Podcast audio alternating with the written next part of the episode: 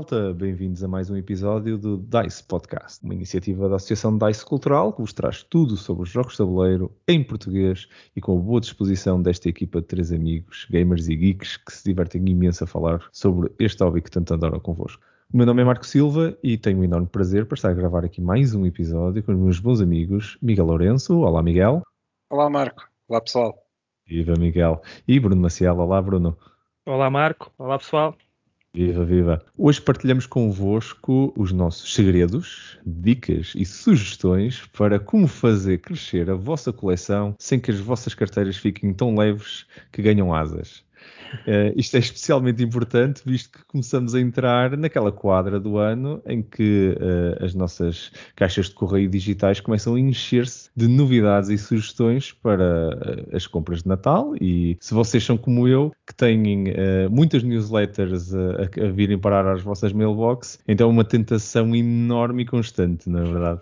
Então, se calhar hoje começamos, começamos a falar um pouco sobre isso, sobre estas promoções e estas tendências que estamos agora a entrar nesta quadra. Se calhar uma das grandes tendências que vamos começar a ver por todo lado vai ser eh, o Black Friday, não é verdade? E, e se calhar, Bruno, passo-te a palavra para começar. Uh, quais são as dicas e o que é que tu costumas fazer nesta quadra uh, relativas ao Black Friday? Olha, a Black Friday é agora em novembro e, é uma daquelas eh, alturas do ano, para quem é gamer, conhecedor aqui do hobby, é uma das eh, épocas mais aguardadas do ano.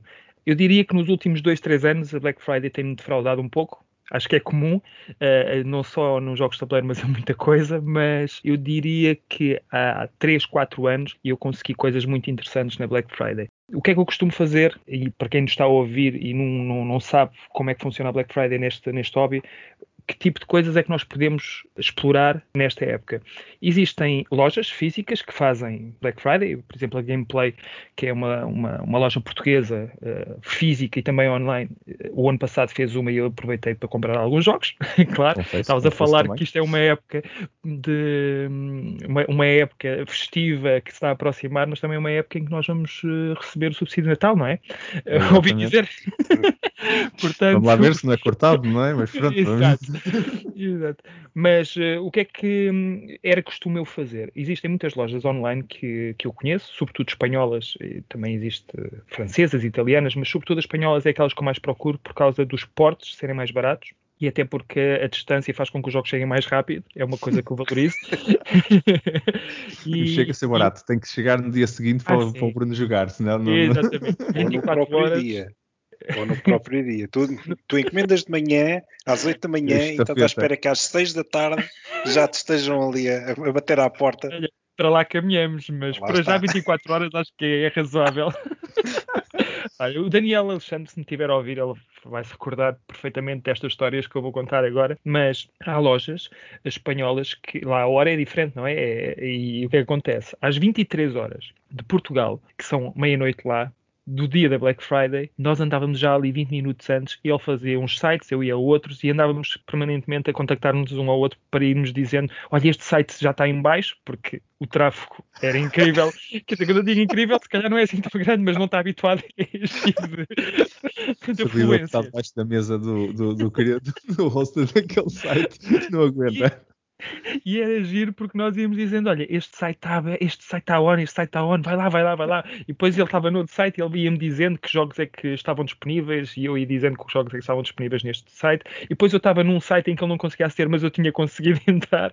Opa, era muito giro porque naquela altura ainda se conseguiam fazer bons negócios com jogos até bastante interessantes, com, com algum nome. Uh, e quando eu digo uh, bons negócios, estou a falar de jogos uh, com 50% de desconto 40 por aí.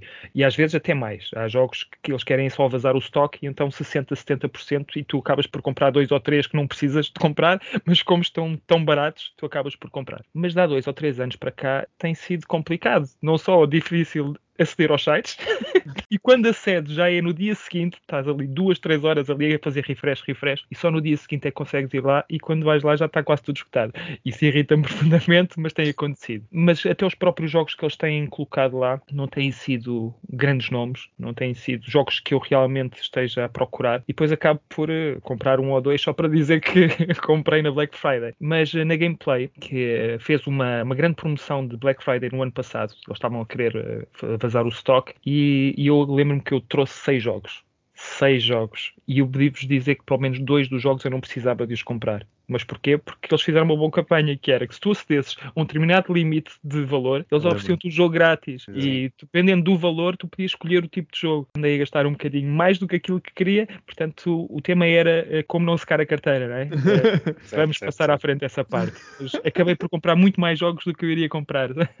Fica aqui. cresceu mais a coleção, no fundo, não é? Ah, isso, sim. não secaste tanto quanto poderias ter secado se. Mas comprei bons jogos. Mas comprei bons claro, jogos. Claro, claro, comprei bons jogos. Eu vou só, antes de passar a palavra ao Miguel, vou, vou só dizer também que também fui uh, vítima entre. Eu estou aqui a fazer aspas, os meus colegas estão a ver, a fazer aspas visuais, vítima também dessa campanha e também comprei alguns jogos para, para tirar partido exatamente desse, desse modelo de escala. E é só te dizer, tu falaste que também costumas ir a algumas lojas uh, espanholas, falamos da Gameplay em particular como loja portuguesa, mas queres partilhar só com os nossos ouvintes algumas das lojas que tu costumas, costumas usar? Claro, existem várias, muitas. Se não, se não são conhecedores do hobby, acreditem que no país vizinho o hobby é muito mais envolvido que aqui em Portugal e tem muitas, muitas lojas. Eu vou partilhar algumas que eu uso com alguma frequência e que me têm dado boas experiências. O Egos de la Mesa Redonda, costumam ter bons jogos a bons preços, sobretudo em termos de promoção e Black Friday também. A Ruega Game Store, a Dracotienda, para mim, uma das melhores e que eu utilizo, se calhar, é se calhar aquela que eu utilizo mais vezes, Dracotienda. A Zacatros, não sei se é assim que se pronuncia, mas Zacatros também. E a Planet On Games. E aquilo que me leva a puxar muito para estas lojas, não só na Black Friday, mas noutras ocasiões, porque eu compro muito eh, lá fora em Espanha, é o facto dos portes serem muito baratos uhum. e o valor que tens que atingir para não gastar portes ser entre os 40 e 60 euros, que eu acho que é bastante razoável. E, e, e, são talvez as lojas que eu recomendaria porque, eh, por experiência própria, tenho tido bons resultados.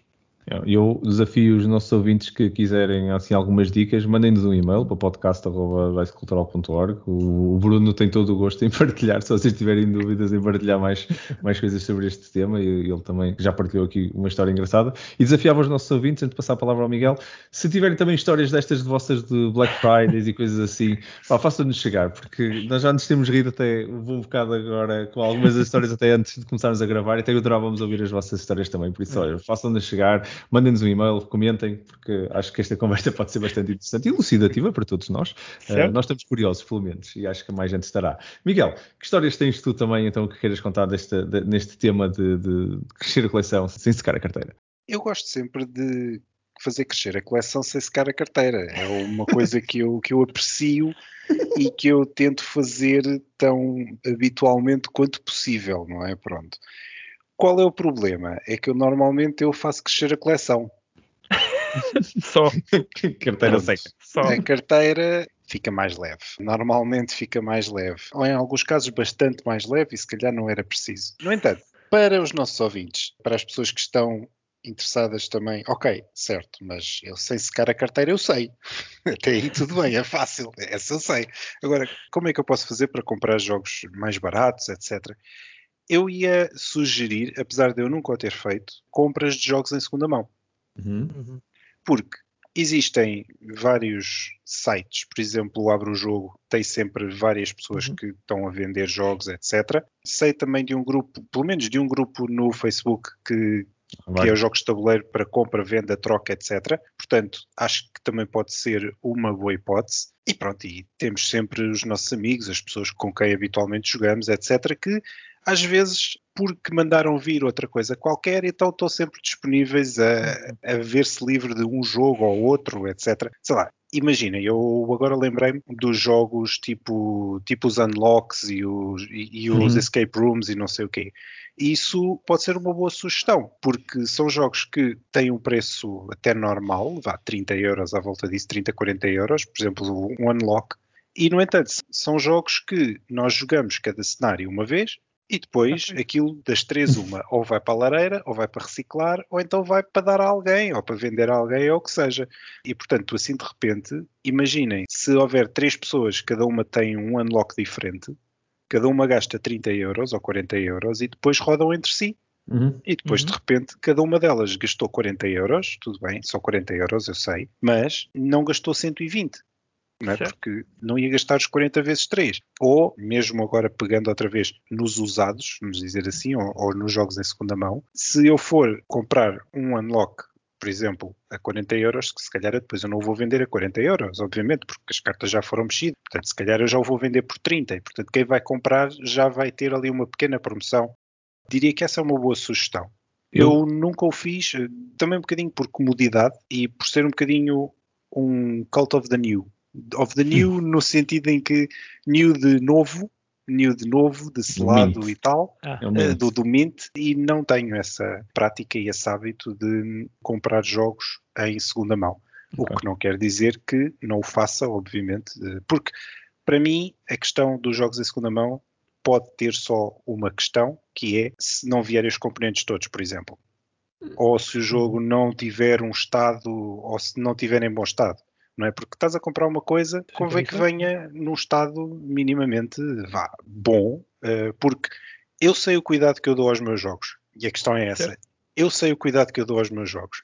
E, e as sleeves e tudo mais, epá, e eu tento sempre fazer com que os meus jogos estejam impecáveis ou o mais possível impecáveis, não é? E eu espero, sinceramente, obviamente, que toda a gente faça o mesmo. Se toda a gente fizer o mesmo, perfeito, não há problema nenhum se ninguém andou com ele aos pontapés pelo chão da sala, está tá ótimo. Mas pronto, mas é por aí. É um bocadinho por causa disso, ok? Mas não quer dizer que, obviamente, que não o faça. E que não sugira para outras pessoas realmente o fazerem. Eu vou, eu vou sem dúvida passar a palavra já de seguida ao Bruno, mas vou só, só deixar, porque o Bruno tem muito a falar sobre, sobre este ponto sim, que eu sei. Um, e, e, os nossos ouvintes também, que se estão a seguir o nosso podcast há algum tempo, também vão saber. Mas eu, eu, eu também, a, questão dos jogos usados, existe mesmo muita coisa online. Uhum. Vocês podem ir, o, o Big é um site com imensas uhum. coisas, se vocês quiserem também, um bocadinho mais, claro. mais internacional. Eu estou-me, o OLX também tem essa gente a fazer trocas. E a realidade é, eu vou só acrescentar, o Bruno tem um conhecimento de causa muito maior do que nós os, de nós os três de longe de compra e venda, por isso eu não Sim. vou entrar nesse ponto, vou deixá-lo para o Bruno, eu vou só dizer que eu próprio, para, para muitas pessoas, como eu viajo muito uh, norte a sul do país, em trabalho e pessoalmente, para quem me conhece mais pessoalmente sabe que eu sou estou desterrado em Lisboa há, há, uns anos, mas a minha família está toda no Porto, o que faz com que eu vá com alguma frequência ao, ao norte. E já por muitas vezes fui mula de carga de, de jogos, basicamente. Metia jogos no carro e deixava um jogo em Coimbra, outras vezes assim uma voltinha à leiria, só um desviozinho na autostrada. Uh, já fui deixar jogos a estações de serviço na, na, assim, tipo, no norte, ali, tipo, em Aveira, assim, uma coisa, e malta depois também se combina e tudo se resolve. E, e, é engraçado porque muita gente que se calhar está a ouvir este podcast e que me conhece, porque, olha, eu fui entregar um jogo, do, há estavas a falar do Daniel, vou usar o Daniel como exemplo, mas podia ter sido outra qualquer pessoa, ah, e, e, fui lá entregar um, entregar um jogo, não me importa nada. E pronto, e fica aí a nota de que a, a malta conhece e a parte já não tem muito a ver com o tópico de, de, da carteira ficar mais leve, mas também para afugentar um pouco, de tornar aqui um spin um bocadinho mais positivo de que somos toda uma comunidade e nessa essa comunidade vive também deste espírito de partilha, não só dos momentos em que nós jogamos, mas também se calhar dos jogos e de pronto, fazer ajudar um jogo que está ali na prateleira que não nos interessa, que nós queremos vender, que se calhar vai ganhar uma vida nova noutra, noutra prateleira de outra pessoa e se calhar, espero eu na mesa também dessa, dessa pessoa e dessa família. Mas, Principalmente Bruno... na mesa, por favor. Sim, Porque senão pá, eu, eu, não ia gostar nada de fazer uma prateleira da vergonha parte 27. Porque porque oh, o primeiro oh. já me custou. Mas Bruno, força, tu tens Marco, muito mais insight para partilhar sobre sim, isso. Sim, mas Marco, eu até acho que tu já levaste jogos meus não sei se foi para a Viena Con, já não me lembro, mas eh, acho que foi, sim. Já foste mula de carga de jogos meus também. isso, é verdade, isso é verdade, isso é verdade. É verdade, é verdade. Portugal em jogos de tabuleiro, ou com jogos de tabuleiro. Pessoal, nós estamos aqui uh, e o tema é como não secar quando se compra jogos, nós acabamos sempre por gastar dinheiro, não há volta a dar. Eu, uma das coisas que eu sugiro, e é, uma, e é, algo que eu faço, nós temos todos prioridades na vida, como pagar contas e etc, etc. É estabelecer é um orçamento. mais love, não é? Não é? é... Tens a pirâmide mais love, não é? Tem que estar ali no claro, sim, primeiro, claro. não é? Claro. Há que estabelecer um orçamento, não é? É aquilo que nós podemos gastar sem complicações. E é isso que eu faço. Eh, eu já tenho um valor específico que eu sei que posso gastar. Se eu gastar um bocadinho mais também não há problema, mas é, vai andar à volta dos 50 euros, que é aquilo que eu defino. Se eu não comprar um jogo durante um mês, que isso acontece, eu se calhar no segundo mês já consigo comprar mais jogos ou comprar um jogo bem mais caro. Uh, isto depois a coisa vai se, vai se reequilibrando se um mês não for um bocadinho mais pesado, o outro mês é mais, mais leve e por aí. Portanto, isso para autocontrole é, é importante. Em relação aos jogos em segunda mão, exploro muito essa plataforma, sobretudo no Abro o Jogo. Tenho muita coisa a dizer sobre isto e começo já por sugerir um site que não é o único, que é um comparador de preços. E pessoal, que quem está agora a começar no hobby ou tem pouco conhecimento de, de onde procurar uh, preços de jogos, existe um, um site que é o moevecubes.com. É um site espanhol que tem praticamente todas as lojas espanholas online que agrega essas lojas. Também tem algumas uh, Amazon .es, também acho que tem a DE, portanto consegue comparar alguns preços de jogos de alguns sítios, não só em Espanha. E eu acho que isso é muito importante, porque no Abre o Jogo podemos ver coisas muito boas, a preços muito bons, mas também podemos ver coisas que não são aconselháveis, uh, sobretudo a pessoas que não conhecem, não, não, não, estão por dentro da indústria. E isto é importante. Eu, e isto é uma sugestão uh, não só para quem compra, mas também para quem vende. Porque eu também não sei se às vezes há um pouco de desonestidade de quem quer vender jogos ou se não tem mesmo conhecimento. Eu vou partilhar aqui coisas que às vezes me irritam profundamente, que é o ver um jogo que em primeira mão está à venda a 50 euros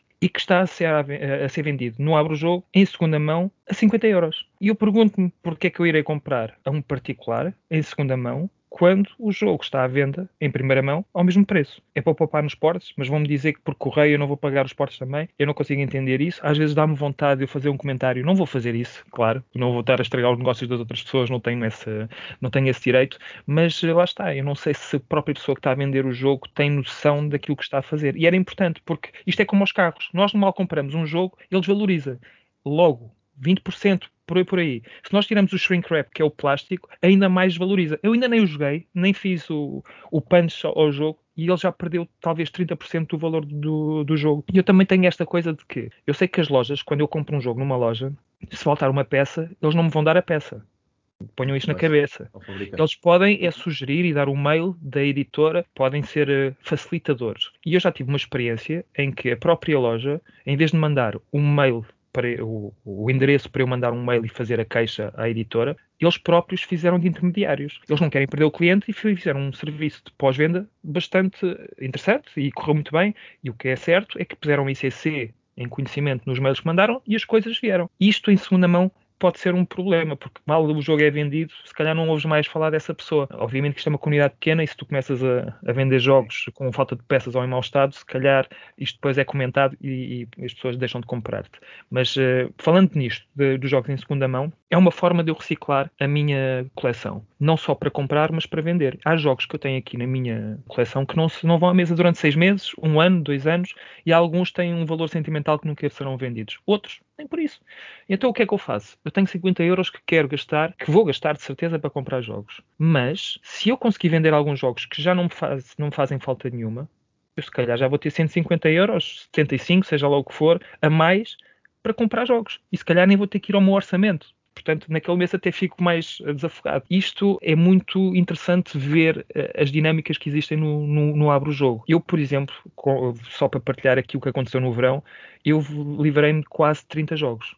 Eu fiz vários leilões intercalados, espaçados em um mês de intervalo, diria eu, e consegui fazer cerca de 300 euros. Assim, como quem não quer a coisa, eu nem sabia que iria conseguir fazer aquele valor. Fiz um leilão com 10 jogos cada um, mais ou menos. Fiz 3 leilões, vá, portanto foram 10 jogos mais ou menos, em cada leilão, e que fiz 300 e tal euros. Eu, com esses 300 e tal euros, eu posso comprar menos jogos, ou posso comprar o mesmo número de jogos, mas sobretudo jogos que vão à mesa porque são jogos novos, vou experimentá-los, até posso vendê-los depois. E isso é uma forma de eu ir reciclando a, a minha coleção. Até porque o espaço vai começando a, a, fazer falta ter espaço aqui para pôr os jogos, começa a ter, ter aqui pilhas no chão que, de jogos que não interessam a ninguém. E é uma forma de eu conseguir eh, continuar a comprar jogos sem que isso me pese na carteira. O Abro Jogo é provavelmente a ferramenta mais útil na comunidade portuguesa porque é onde as pessoas que conhecem o hobby mais lá vão. E pronto, eh, para além dos jogos em segunda mão, existem os leilões. Não sei se queres já falar sobre isto. Sim, sim, sim, força, ah, força. Podes abrir esse ponto depois também já. Mas já... Eu, eu opto muito pelo. Mais do que pôr os jogos à venda, faço leilões, mas isto é uma, uma coisa pessoal. Eu quero desfazer-me rapidamente dos jogos, quero rapidamente fazer a reciclagem dos jogos e não tenho paciência para esperar muito tempo até que apareça um, um comprador. Então o que é que eu faço? Eu ponho X jogos no leilão dou uma semana mais ou menos para que as pessoas façam as licitações. Isto normalmente funciona eu ponho uma licitação base e a primeira licitação tem que ter pelo menos aquele valor e a partir daí qualquer licitação tem que ser com um euro de acréscimo sobre a, licita a licitação anterior. Já fiz experiências e comecei muito mal, que eu tinha medo de perder dinheiro com jogos e o que acontecia é que eu punha, sei lá, menos 20% do que aquilo que está à venda. E havia situações em que o jogo não era licitado. Então uhum. eu comecei mesmo a partir preço. Eu às vezes até ponho o jogo a 60% de desconto, 50% de desconto sobre aquilo que era que seria o seu valor uh, atual uh, vendido em primeira mão e isso puxa muita gente. E o que é que acontece? A partir do momento em que há uma primeira licitação e há uma segunda, há aquilo que eu chamo de bidding, bidding wars, Yeah. É, que é muito interessante. O nosso cérebro, o cérebro do ser humano é uma coisa interessantíssima, yeah. porque uh, eu já pus o jogo à venda com um preço de 25 euros só à venda e ninguém licitou. Ninguém licitou, não, ninguém quis comprar, porque o jogo só estava Sim. à venda. Quando foi para leilão, eu baixei em 5 ou 6 euros e acabei por vender por mais de 25 euros. Porquê? Porque um põe 25, o outro põe 26, o outro põe 27, não. 28, 29, pum. Estão a perceber? E isto acaba por ser muito interessante a forma como o cérebro do ser humano funciona e eu acabo por me desfazer dos jogos dessa forma, em vez de estar a, a vender só. Eu vejo muita gente a vender jogos que ficam durante 2, 3 meses e há aqueles famosos bumps. Para quem não sabe o que é, que é o bump, é um comentário que se faz na própria publicação, que é para a publicação ir novamente para o topo e ficar visível para toda a gente. E eu às vezes fico assim a pensar, mas esta pessoa quer mesmo vender o jogo? É porque o jogo está ao mesmo preço há 2 ou 3 três meses, ninguém pega nele e vai ficar ali a morrer até que eh, alguém se lembra ou tenha pouco conhecimento e acabe por comprar. E, eu acho que esta é uma boa forma de vender jogos. Põe-se os jogos bem mais baratos, obviamente que eu posso perder dinheiro com isso, é um risco. Eu não sinto que perco dinheiro. O jogo não está a ser jogado há seis meses, há um ano, há dois anos. Perco dinheiro em quê? Está na prateleira, não está a ser jogado aqueles 25 euros, mesmo que o jogo se calhar valha 40 euros, se eu perder, entre aspas, 15 euros, eu ganho 25, eu não perdi 15. E aqueles 25 euros vão ser uh, reutilizados para outra coisa qualquer. Podem ser jogos, podem ser para a vida, seja lá o que for. Portanto, leilões existem também no BGG, eu sei que existem, muita gente os faz. Eu faço desta forma e posso dizer que tenho tido muito sucesso. Para quem quiser vender jogos, não tenha medo de baixar preços, isso é, faz parte do risco, mas acabarão sempre por uh, fazer dinheiro dessa forma. Vendendo jogos a um preço que, por ser só 5% ou 10% mais barato, muitas vezes não compensa. Uhum. Não compensa e eu até já, deixa-me só, só terminar, vou ser uh, rápido. Eu, eu às vezes sou, sou tramado, sou lixado. Há coisas que eu vejo lá no Abro Jogo que me fazem perder um pouco o, o tino e já vi um jogo a ser vendido, lá está, mais ou menos ao mesmo preço do que está em primeira mão. Vamos imaginar 50 euros. E está à venda em primeira mão a 50 euros. E eu tenho o jogo e não estou a jogá-lo já há seis meses. E o que é que eu faço? Eu ponho o jogo a 25 euros a ser vendido. No mesmo dia, poucos minutos depois dessa pessoa ter posto lá. No mesmo dia vendi o jogo. Passado três meses, este jogo ainda está a ser vendido, não abre o jogo. Eu acho que eu fiz isso um pouco para ver se a pessoa se apercebia e também para fazer dinheiro. claro, não era só para, para mostrar à outra pessoa, mas acho que há de ter um bocadinho de noção e por isso é que eu estava a promover o Moeve Cubos, porque às vezes uma pessoa começa a perceber, ok, eu se calhar estou a exagerar e não posso pôr o preço, este preço. E não é assim. Há que ter noção. Eu confesso e vou, vou, vou, só partilhar. Tu, tu, explicaste muito bem a questão dos leilões e eu, eu vou só acrescentar que eu sou vítima também desse, desse fenómeno. Já, já, acho que já me aconteceu de, de pronto, entrar em alguma bidding war. Eu comprei muitas coisas já em leilões, uh, muitos nunca? jogos. E quem nunca, exatamente. Eh, eu comprei já muitas coisas em leilões, sem dúvida. E, e acho que é uma grande maneira também de, de, conseguir encontrar. De vez em quando até alguns jogos um bocadinho raros. Uh, uhum. são, são, jogos usados, para todos os efeitos. Eu sou, sou mais de comprar em leilões do que comprar, andar à procura do jogo usado. Sim. Prefiro o bundling também. Vejo ali e compro logo para aí 3 ou 4 naquele leilão. Já fiz, já, já tive leilões onde fiz para aí 7, 8 bids diferentes em uhum. jogos diferentes. Porque pá, todos interessavam todos, estavam por esse porreiro, bora lá. Uh, não ganho todos, já sei que não vou ganhar todos. Uh, também não tenho tempo, de vez em quando tu tens aquele last minute bid, que é aquele bidding do último sim, minuto sim. e depois aumenta mais duas horas e depois já tens que andar ali um bocado assim. Uhum. Há, há malta que fica, também já agora para quem nos está a ouvir é uma técnica de vocês conseguirem fazer eh, também algum dinheiro. Se vocês fizerem o bid nos últimos minutos do, do leilão, naquilo, e se a outra pessoa não estiver um bocado atenta, tipo, tipo o Marco que está para aí numa reunião, faz, sim, faz o sniping do, do, do, do leilão heures E, e depois a questão é, se fizerem, a mim, se me fizerem isso, um leilão que está a acabar durante o dia, a probabilidade de eu estar numa reunião de uma hora ou duas é relativamente grande, ardeu. Eu, por isso é que eu já não, eu não me chateio, não faço sniping, que não vale a pena, uh, mas, mas quem, quem tem assim mais disponibilidade do que eu, vai, possivelmente também consegue ter aqui alguns preços bons. Mas, mas pronto, leilões acho que é um grande tópico. Eu, eu próprio uso isso, é uma grande maneira de comprar jogos usados, vou comprar logo alguns, encontrar algumas pechinchas e encontrar alguns jogos até raros que se calhar não estavam no topo da minha lista, mas como vi lá no leilão, assim, já que vou fazer bit neste, faço neste e neste também, que eu gostava de ter, não está no topo da lista, mas está um preço porreiro. Isso são coisas que eu também já fiz. Eu vou só falar de mais dois tópicos e depois deixo-vos dar os últimos comentários sobre estes tópicos, uhum. mas muito rapidamente, que acho que da minha experiência pessoal são, são também coisas um bocadinho fora da caixa, mas não sei se quem nos ouve se pode tirar partido disto. Um, a nível de promoções, há imensas promoções aí em todo lado e, e se calhar vocês todos dois podem, podem comentar algumas. Bem, eu vou-vos falar do, da minha experiência com promoções que têm muito a ver com o facto de eu viajar. Não sei se quem nos ouve também tem algumas histórias para partilhar de viagens e tudo, mas eu quando viajo tento sempre aproveitar para ver o que é que existe de bom no mercado uh, onde eu vou estar. Eu viajo muito em trabalho, uh, todos os anos, uh, tirando este, pronto, mas este, quem, quem, está a ouvir, quem estiver a ouvir este, este episódio aqui um ano, se calhar vai, vai, ser uma nostalgia, espero eu, que não, não muito positiva neste comentário, mas, mas pronto, este ano não consegui viajar, não viajei nada, não viajei em trabalho e não fui às minhas conferências, foram todas canceladas, passaram todas a digitais. Mas costumo ir aos Estados Unidos.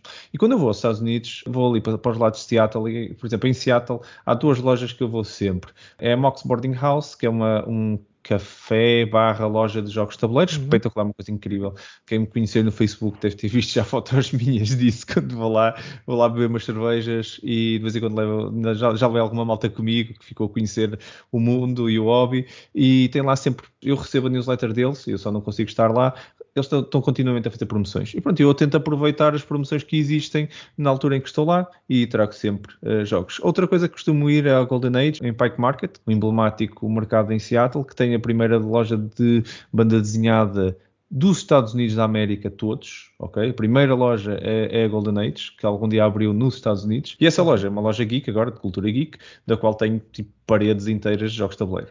E fazem imensas promoções, eu aproveito sempre, vou lá, uh, olho sempre, tenho sempre telemóvel comigo, vou vendo sempre se, se, realmente aquilo é um bom preço, depois tenho que fazer os câmbios para dólares e tudo, é sempre uma dor de cabeça, mas quando vocês viajarem, se forem dentro da Europa é mais fácil porque vocês veem o preço em euros, quando veem em dólares ou, em, ou no, noutra moeda qualquer, é, a coisa fica um bocadinho mais complicada.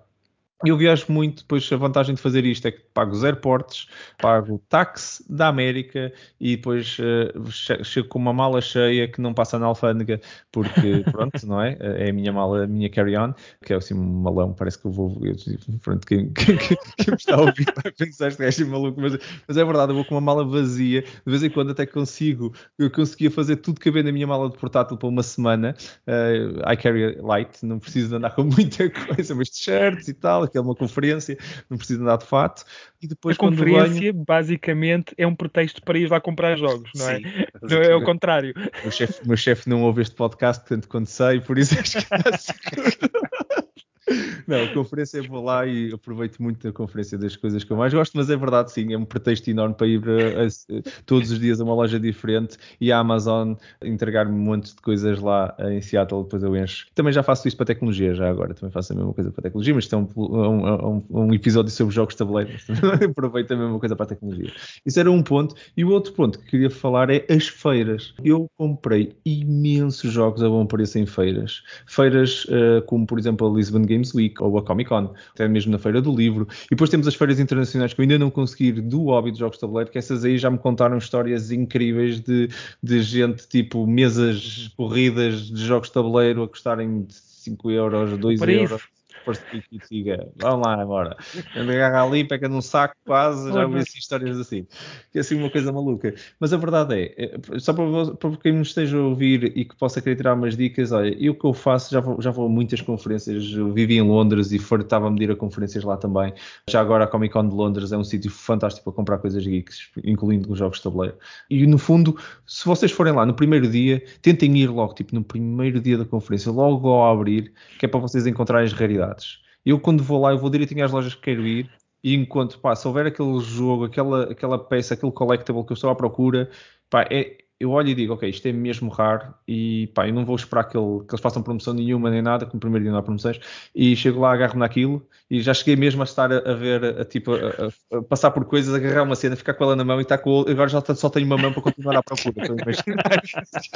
Está meu, eu só vou descobrir se quero mais alguma coisa, mas este é meu e já tenho aqui alguns, algumas peças que agarrei assim. Depois, pronto, depois normalmente não compro muita coisa, se a conferência tiver 3 dias, 4 dias, não compro nada, vou comprando se encontrar outra raridade ou alguma coisa que me escapou, mas normalmente tento gerir um pouco o estoque das coisas e depois vou às pechinchas no último dia. Normalmente estas grandes conferências no último dia fazem uma grande desconto e eu vou ali analisando. No último dia faço uma grande ronda e digo, olha, está um grande preço, está um grande preço. Depois, encho um, depois já cheguei a vir pois. com a malta de carro cheio de algumas conferências destas.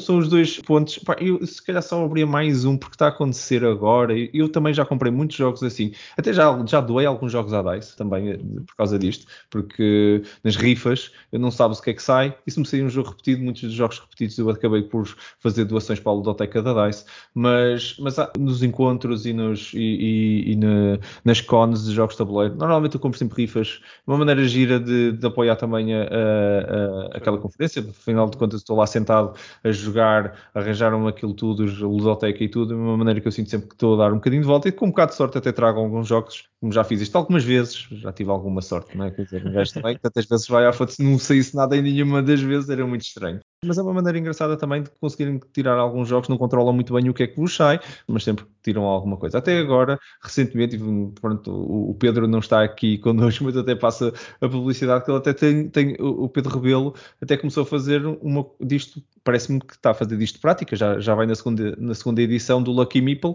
que é uma, exatamente uma rifa online, que as pessoas estão, a primeira ainda fez muita gente ali, muitas rifas, acho que é, um, é, uma maneira engraçada de quem, quem, quer fazer ali com um euro, com dois euros numa con ou, ou estas rifas do, do Lucky Meeple do, do, Pedro, pode ser uma forma engraçada de, de, de vocês conseguirem fazer crescer a carteira sem a, fazer crescer a coleção sem, sem, sem lutar asas à carteira e, e começarem a sentir a, a, gritar. Closing comments, alguém quer, quer acrescentar sobre estes pontos alguma coisa? Bruno, força. Sim, em relação àquilo que disseste das feiras, é, um dos meus sonhos é, é ir a Essen, ainda não tive essa oportunidade, mas uma das coisas que me dizem é que eles têm secções de jogos usados em que os preços são, são um autêntico oásis, é, é, um paraíso dentro daquele paraíso. E eu acho que se eu fosse logo, como tu dizes, logo no primeiro dia, essa secção, eu acho que me perdia aí e se calhar ia escutar logo o meu, o meu orçamento para aquele fim de semana só nos jogos usados.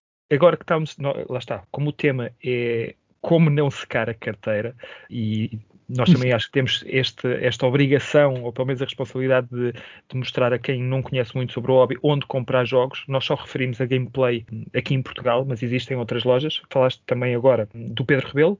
Pedro Rebelo, que tem também um site, se não me engano, é o jogartabuleiro.pt.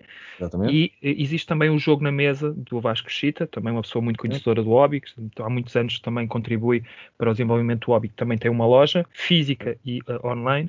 Portanto, ficaram aqui estas, eh, estes, estas três recomendações: gameplay, jogar tabuleiro e jogo na mesa. Isso era, era basicamente isto. Uhum. Eu, em relação ao viajar lá para fora, não posso dizer muito. Sei de quem o faz. Mais uma vez vou falar do Daniel Alexandre. Eu às vezes brinco, às vezes não, eu brinco muito com ele porque ele, eh, eu, isto é uma história deliciosa que é eu ir para a Espanha de férias estar simplesmente, enquanto uh, vá, a minha companheira e a minha família estavam a ver produtos de beleza e coisas assim que eram mais baratos, eu fui para uma loja de jogos que estava por ali e quem é que eu encontro lá? Daniel Alexandre a ver jogos também. Mas eu fui lá porque não tinha mais nada para fazer. Ele, pelos vistos, conhecia aquela tá, loja. Estava no plano, estava no roteiro. E, foi, e era isso que eu ia agora falar. Eu às vezes brinco com ele porque ele às vezes diz que vai a Madrid, vai não sei o quê, vai a Sevilha e que foi à loja X. E eu às vezes penso que ele faz um, um itinerário de férias onde o principal é ele ir ver primeiras lojas de jogos de tabuleiro e só depois ir fazer o resto. Mas eu, eu também acho que em Espanha, França, uh, tudo o que há assim, pronto, eu acho que em qualquer país nós podemos encontrar lojas de tabuleiro bastante interessantes, mas em Espanha, França e até Inglaterra eu acho que também existem muito, muitas lojas interessantes. Aos Estados Unidos nunca lá fui, não sei quando é que lá irei, também deverá ser uma perdição, é. mas uh, certamente que irá, irão, irão, encontrar muitas coisas que não, não encontram em Portugal. É verdade, é verdade. Eu, eu costumo ter, tem alguma malta também que me ajuda, que me pede alguns jogos e eu também, uhum. de vez em quando a minha mala não é só minha, uh, tenho que dividi-la com alguma malta que me pede algumas coisas.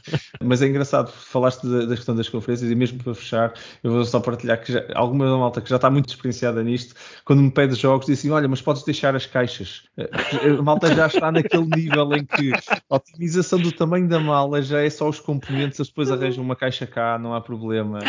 Muito bom. E porque quando tu, quando tu me dizes isso, eu digo, não, não, deixa estar, eu, eu levo-te a caixa. Quem, quem, por acaso me disse isso até foi o Ali quando me pediu, me pediu alguns jogos e disse, sabia que eu também ia trazer alguns e ele tipo, olha, dos meus podes deixar as caixas. Isto porque ele já tinha feito essa pronto, esse tipo de decisões mais, mais, mais pragmáticas de trago mais três jogos e menos, e menos quatro caixas, ou acho muito curioso muito esse, esses momentos. E vou só também, tu fizeste muito bem em relembrar alguns, mais algumas lojas também que têm, têm promoções e fazem, fazem também uh, muito apoio neste, neste hobby. Também vou só acrescentar alguns dos nossos parceiros, não é? Que uh, a própria Mebo, a antiga Mora Piaf, também agora pela Mebo, mas pronto, também, também nossa parceira e, e a Devir, que também tem as suas lojas online, também fazem as suas campanhas. Por acaso, acho que não, ainda não vi Black Fridays feitos deles, mas tem muitas promoções ao longo do ano e são boas maneiras de, de estarmos aí. Mas força, Bruno. Sim, e, e só para finalizar neste tema, porque nós estamos a recomendar sítios onde podemos encontrar jogos e onde possamos encontrar boas promoções, eh, campanhas, etc. Acontece muitas vezes sobretudo nos nossos encontros, pessoas que vão pela primeira vez e ficam fascinadas, ou até pessoas que vêm cá a casa a perguntar onde é que podem encontrar jogos em segunda mão e fazem sempre, não fazem sempre, mas fazem com alguma frequência esta observação que é, será que no OLX eu encontro jogos encontra-se sempre. Não direi uhum. que é o melhor sítio para procurar jogos Verdade. de tabuleiro. Okay? Uh, para quem não conhece, é se calhar o, o, site que vai primeiro à cabeça é no OLX vou procurar jogos. Há lá jogos, de certeza que vão encontrar, mas não será provavelmente aos melhores preços, não é se calhar com, com a maior variedade, portanto há, muito, há um mundo para além do OLX onde vocês poderão encontrar mais variedade e melhores preços. É verdade, isto é, um, é um, uma, uma, comunidade para todos os efeitos, um nicho mais pequeno e nestas comunidades, tipicamente, entrar nelas é sempre muito mais vantajoso do que estar de sim, fora, sim. ir aos eBays e aos, e aos OLX da vida. Sim, eh, Max Mar mercado de massas não é, não é claramente ainda o, o espaço onde nós, nós estamos, sem dúvida. Uh, acho que foi uma conversa fantástica. Antes, antes disso, também acho que partilhamos aqui grandes histórias, mas eu imagino que haja imensas histórias do lado dos nossos ouvintes, experiências engraçadas de, de viagens e, e, de, e, de, feiras e de outras coisas, como nós aqui tivemos a falar, nós não costumamos ir a nenhuma dessas feiras, mas adorávamos ouvir de quem vai que partilhasse isso, se quiserem por e-mail ou, ou nos comentários, para a gente também conhecer e para o resto dos nossos ouvintes também poderem ter acesso a essas experiências. Acho que é nessas histórias que também vai muito do, do, do pronto, deste sumo do, do conteúdo deste episódio também também poderá transcender o, as nossas três experiências. Convido os nossos ouvintes a comentarem e a partilharem isso, teremos todo o gosto em ouvir. E com este último reparo, avançamos para a nossa rúbrica. E aqui estamos para mais uma rúbrica Jogos que dão que falar em que falamos sobre três jogos ligados ao tema do episódio. Como é hábito nesta rubrica, o que nós fazemos é trazer um pouco as nossas opiniões e visões, todas diferentes uh, e muito pessoais, sobre cada um destes jogos. E a rubrica 2 para a qual estes jogos estão ligados é um bocado as pechinchas que andamos a encontrar, no fundo, não é? Bruno, se calhar começamos contigo. Uh, que pechincha encontraste tu para partilhar connosco hoje? Então, antes de dizer o nome do jogo, este jogo eu escolhi exatamente porque o adquiri numa Black Friday e devo dizer que não foi um jogo que estava previsto ser comprado. Uh, aconteceu que eu precisava de atingir um determinado valor, como já expliquei anteriormente, para receber um jogo grátis e acabei por faltavam-me 10, 15 euros, eu olhei para um jogo, não sabia o que era, nunca tinha visto o jogo na vida, não queria estar mais a pensar que eu já estava lá para aí há uma hora na loja, sim, a escolher jogos, e disse, olha, vai já este. E o jogo foi lá só para encher chouriços, só para conseguir chegar ao teto de, de 100 euros, acho eu, para conseguir o jogo uh, grátis que eu realmente queria. E acabou por ser uma excelente compra. Sem saber como, acabou por ser uma das melhores compras que eu já fiz desde que estou no hobby. O jogo é o Orient Express. Foi uh, publicado pela Rio Grande Games em 2017 e criado por Carla Orger e Jeff Orger. É um jogo que muito pouca gente conhece é bastante, bastante recente, tem 3 anos, e até é publicado pela Rio Grande Games, que é uma editora até com peso na indústria, e não sei como é que o jogo passou despercebido, porque o jogo é realmente bastante bom. Não é uma obra de arte, não é uma obra-prima, vá, mas é um jogo bastante interessante, é familiar, muito fácil de explicar. Eu em 3, 4 minutos consigo explicar o jogo, e é um jogo que até, por muito familiar que seja, tem muita estratégia até. É um jogo em que nós somos uma companhia de caminhos de ferro, temos um mapa da Europa com, com várias cidades e o, o, mapa é feio. Vamos já dizer que o mapa é feio, é daqueles. Não houve muito pormenor aqui na arte. E depois tem assim uns traços a ligar as cidades onde nós vamos colocar os caminhos de ferro, que são peças de madeira, também componentes fraquinhos, mas mecanicamente o jogo é bastante interessante. O jogo é tão simples que é isto. Chega a minha vez de jogar, eu posso fazer uma de duas coisas. Ou coloco até três peças de caminho de ferro, ou tiro até três peças de caminho de ferro. Só. Depois disso, posso reclamar um objetivo, que são cartas que eu tenho na mão, posso ter quatro cartas na mão que são de passageiro ou regionais. Elas são muito idênticas, têm várias localidades que eu tenho que ligar, e quando eu as ligo, vou ganhar os pontos que diz na carta. E é o que eu faço depois de jogar, posso reclamar uma das cartas se já tiver o objetivo feito. E existe, depois é aqui que a parte estratégica do jogo realmente entra em jogo, eh, e, e acho que é bastante interessante, que existem diferenças entre a carta de passageiro e a carta regional. A carta regional eu, quando a faço, não só ganho os pontos, como eu recupero todos aqueles caminhos de ferros que eu coloquei e que ligam esse itinerário. Portanto, estou a fazer um 2 em 1. Um. Eu coloquei e tiro sem ter que gastar uma ação só para tirar. O problema disso é que eu posso ter duas ou três cartas idênticas e eu não quero tirar para ter que reconstruir esse caminho. Então, o timing que, dos objetivos, como eu, os, como eu os faço, tem muito peso. Portanto, eu vou querer primeiro fazer duas, três cartas de passageiro que são muito idênticas e depois utilizo a regional que me permite tirar as peças do tabuleiro. E assim faço um 2 em 1 um sem ter que gastar essa tal ação. Isto é o jogo. Nós também podemos usar peças de, de, adversários, temos é que pagar ao adversário para utilizar, é uma forma de eu conseguir atingir um objetivo mais rapidamente. Tem formas de pontuar uh, diferentes, as regionais são cartas que, quando as pontuamos, é tipo uma corrida em que o primeiro vai ganhar um token que dá 4 pontos, o segundo a concluir naquela região, vamos imaginar na Península Ibérica, o primeiro ganha 4 pontos, o segundo ganha 2, o terceiro ganha 1 um, e o quarto pode continuar a fazer, mas já não vai ganhar bónus, uh, ganha só os pontos da carta. As cartas de passageiro têm uns símbolos que no final do jogo vai ser um set collection. Se eu tiver 4 cartas com o mesmo símbolo, é 4 vezes 4 dá 16 pontos a mais do que o, uh, as próprias cartas já dão. Tem aqui mais algumas coisinhas, como pagar para fazer canais, pagar para ligar o canal da mancha, coisinhas dessas e alguns objetivos que são uh, virados, uh, são comuns, estão virados uh, para cima na mesa, como o primeiro a fazer dois objetivos azuis, que são na Escandinávia, o primeiro a ligar Paris a Istambul, coisas assim muito genéricas. O jogo é muito simples, familiar, flui, é muito rápido entre turnos, tem mais estratégia do que realmente aparenta por ser tão fácil de explicar o jogo. É feio, é verdade, mas mecanicamente é muito giro. E eu fiquei, fiquei feliz porquê? Porque eu comprei seis jogos naquele dia, eu acho eu, tenho ideia que eram seis jogos, e foi o jogo que foi mais vezes à mesa naquele ano. Foi aquele que eu não estava a querer comprar. Foi aquele que foi lá só para fazer uh, chegar aos 100 euros que era para conseguir o jogo grátis. Para, e que o jogo grátis, sinceramente, não valia nada. Portanto, achei muito curiosa esta história porque às vezes acontece isto. E acho que isto também é um hobby dentro do hobby, que é nós descobrirmos jogos obscuros que ninguém conhece. e acabamos por ficar orgulhosos por descobrirmos o jogo. Eu não o descobri, simplesmente apareceu ali, olha, puxa, não fui eu, não fui a pesquisar o jogo nem nada. E fiquei super feliz. Toda a gente que joga este jogo pergunta, sobretudo pessoas que conhecem o hobby, pergunta onde é que eu comprei o jogo porque não o encontro em quase lado nenhum. Se forem ao BGG, há muito pouca informação sobre o jogo. É incrível, porque eu acho que se o jogo tivesse mais buzz, tivesse uma arte melhor, é tão familiar que eu acho que iria vender só por si. O jogo é muito bom. Orient Express. Realmente o Rio Grande não é muito conhecida pelos seus uh, jogos uh, muito artisticamente embelezados, por é isso é não decepciona então aqui mais uma vez na sua, na sua prática. Miguel, do teu lado, que pérola então perdida encontraste tu ao preço de salos desta vez? Não é uma pérola perdida, até é um jogo que eu acho que é bastante conhecido, quer dizer, pelo menos eu tenho ouvido falar bastante bem dele e já ouvi várias pessoas a dizer: Ah, sim, este jogo é muito bom, etc. e tal. O jogo é bastante bom. É o Palm Island.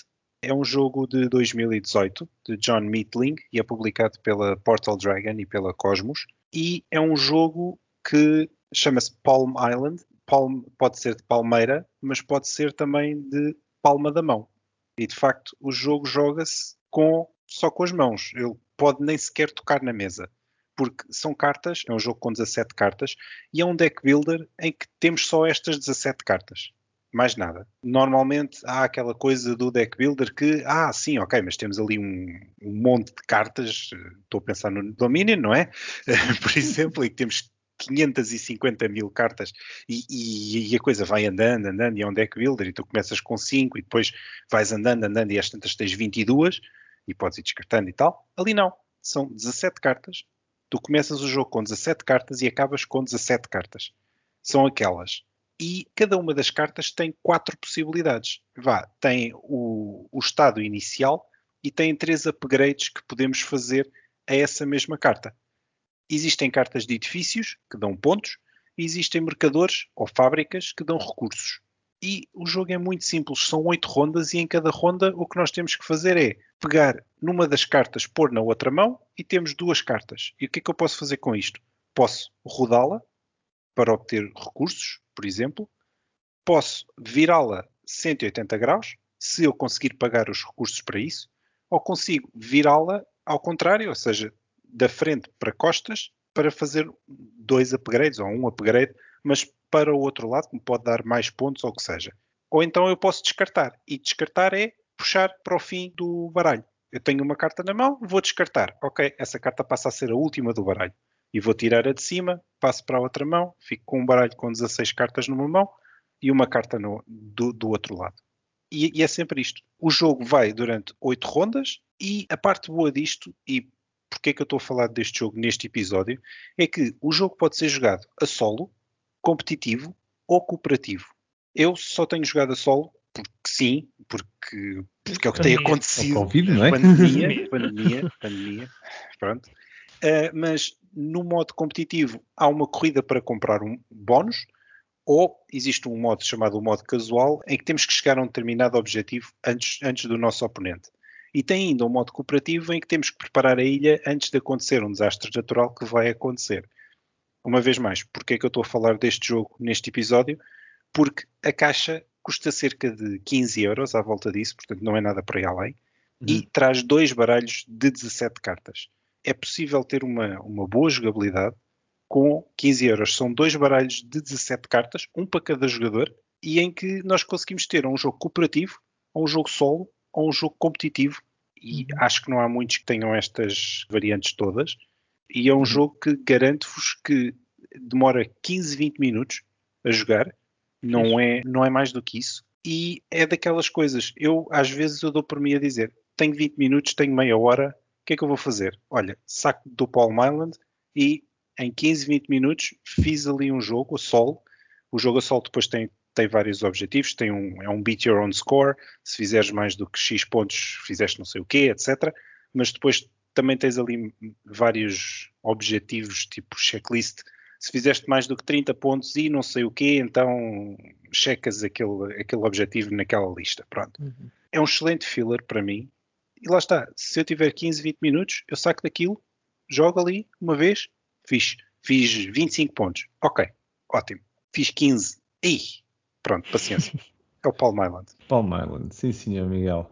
Da minha parte, eu vou-vos falar sobre um jogo que realmente eu encontrei na, uh, por acaso num, numa feira, uh, em particular na, foi na Lisbon Games Week, e o jogo que vos trago hoje foi um Game of Thrones The Board Game Second Edition, segunda edição, de 2011. O designer deste jogo é o Chris Peterson, muito conhecido pelo, pelo Twilight Imperium, provavelmente assim, se calhar assim mais conhecido deles, mas também já, já fez bastantes Star Wars Armada, o StarCraft, a board game, o World of Warcraft também, já estou assim um bocado em algumas franchises de, de videojogos, de, de, cultura pop e então também do, do, Game of Thrones. Este é publicado pela Fantasy Flight Games e eu partilho convosco a história que foi, eu estava na Lisbon Games Week, andei para lá, dei assim umas voltas e tudo, e depois como eu vos disse no, na rubrica já tinha olhado para aquele jogo algumas vezes, já tinha pensado em comprá-lo, não é um jogo barato. Último dia, o que é que acontece? O jogo ainda está lá e eu vou lá e digo assim: bem, então se calhar fico aqui com este. Comprei para aí 4 ou 5 jogos dessa vez. Eu levo-vos estes 5 porque isso é que me fazem. Ah, levei um desconto grande, olhei e disse: pá, sim, isto, dificilmente algum dia compro um jogo a este preço. Estes todos assim em bundle, também é porreiro. Hum, pronto, então venham todos. Saí de lá, eles nem tinham sacos.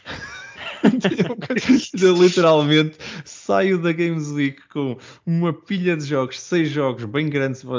para que vocês não conhecem o Game of Thrones da Board Game, é um jogo bem pesado, cheio de componentes.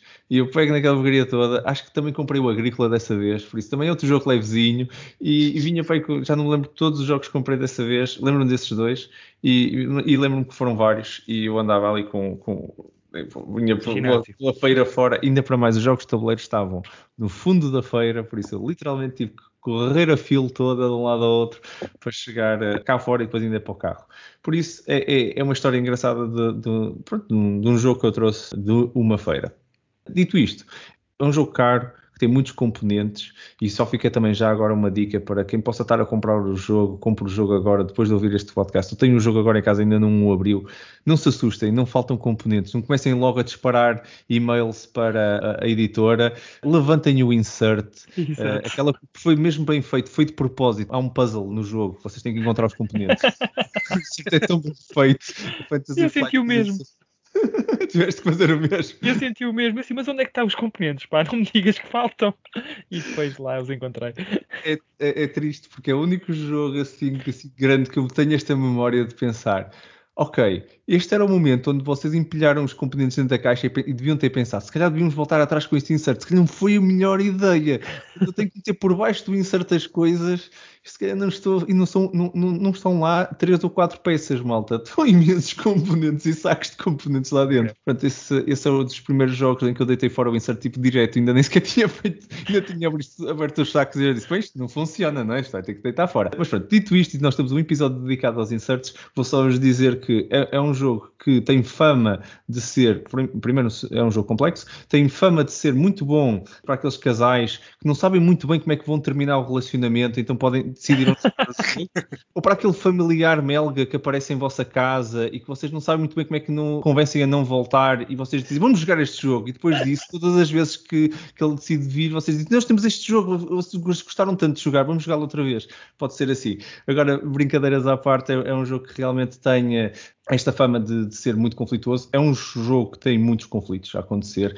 Uh, o jogo, efetivamente, Game of Thrones em si, como saga, tem esta componente de facadas nas costas uns dos outros e tudo. Para quem seguiu a série, isto é normal. O jogo retrata muito bem isso. É muito, muito difícil vocês serem o bom da fita e serem amigos dos vossos vizinhos. Vão perder o jogo, de certeza, e não sequer vão achar piada ao jogo. O jogo vive muito desses conflitos. Está muito fiel, eu acho, para os fãs da série, a, a, a toda a temática, tudo, todos os acontecimentos, a, mecânica do jogo, os conflitos que existem, a forma como eles são geridos, está muito, muito bem integrado no mundo e no, no na tema que é o Game of Thrones. Uh, ao mesmo tempo, uh, há uns ataques do Wildlings do Norte que também mudam drasticamente o jogo, viram ali umas cartas, você está ali sempre um bocado naquela tensão, será que o, uh, o muro vai defender este, este mundo ou não, tal como na série. artisticamente também está fantástico, está tudo, o tabuleiro, todos os componentes fazem lembrar a série em todos os aspectos, está, está mesmo muito, muito bom. Já agora, é um jogo longo, Game of Thrones não é um jogo rápido. Se não gostam de jogos longos, preferem jogos rápidos, certeza que não é um jogo para vocês. Vão demorar muito tempo a, a, a realmente a correr as rondas todas, não, não há maneira daquilo ser rápido. E tem uma componente de intriga uh, muito forte. Por isso, se vocês não gostam disso, agora, agora tirando a brincadeira, acho brinca com este tema que chega, a componente de intriga é, é, é, muito constante no jogo, por isso vocês vão estar continuamente em conflito, seja militar no, no, no tabuleiro, seja no, na Guerra do Trono e a tentar passar à frente numa das componentes. O jogo tem N maneiras de vocês estarem à frente e estarem em último lugar ao mesmo tempo. E depois tem uma parte da mecânica que, para muita gente e aqui em casa, é um jogo que dificilmente vai à mesa por causa disso, porque o último turno é decisivo e eu já cheguei a ganhar jogos em que passei do último lugar para primeiro no último turno, com toda a certeza que não, não aguentava nada do que eu segurei uh, mais um turno. Tipo, no turno a seguir perdia tudo o que tinha e muito provavelmente eh, já não conseguia recuperar. Mas o jogo é terminado naquela ronda e eu atirei-me assim de cabeça e sabia que conseguia fazer aquilo só, nem que seja só por aquele, naquele momento e, e, já ganhei jogos assim. Por isso, pronto, mais uma vez a fazer amigos e a, a Game of Thrones a criar muitas relações. Muita facadinha aí. Muita facadinha, sem dúvida. Mas pronto, é este o jogo que vos trouxe para vocês. E vocês, quais as técnicas que vocês usaram ou usam para aumentarem a vossa coleção de jogos de tabuleiro sem que isso vos leve à falência quais as histórias das pérolas que vocês encontraram em prateleiras físicas ou digitais destas lojas a preços de saldo que conseguiram encontrar e que, e que nem sequer acreditavam que era possível, como o Bruno partilhou até o caso dele.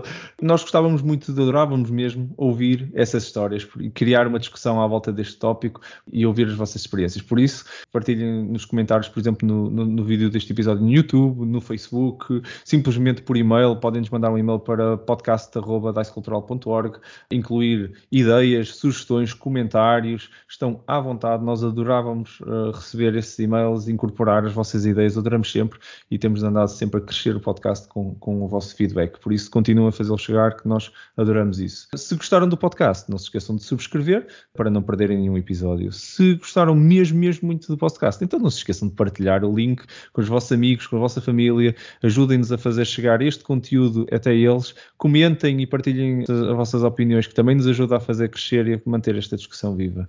Estiveram então a ouvir ao DICE Podcast, uma iniciativa da Associação DICE Cultural, que vos traz tudo sobre os jogos de tabuleiro. O meu nome é Marco Silva e, em nome de toda a equipa, muito obrigado por estarem desse lado a ouvir-nos. Bruno e Miguel, mais uma vez, é sempre um prazer enorme ter estas conversas, mesmo muito interessantes, e estas partilhas divertidas que temos tido a gravar estes episódios. E muito obrigado por terem estado também mais este episódio connosco. Obrigado eu. Obrigado, eu.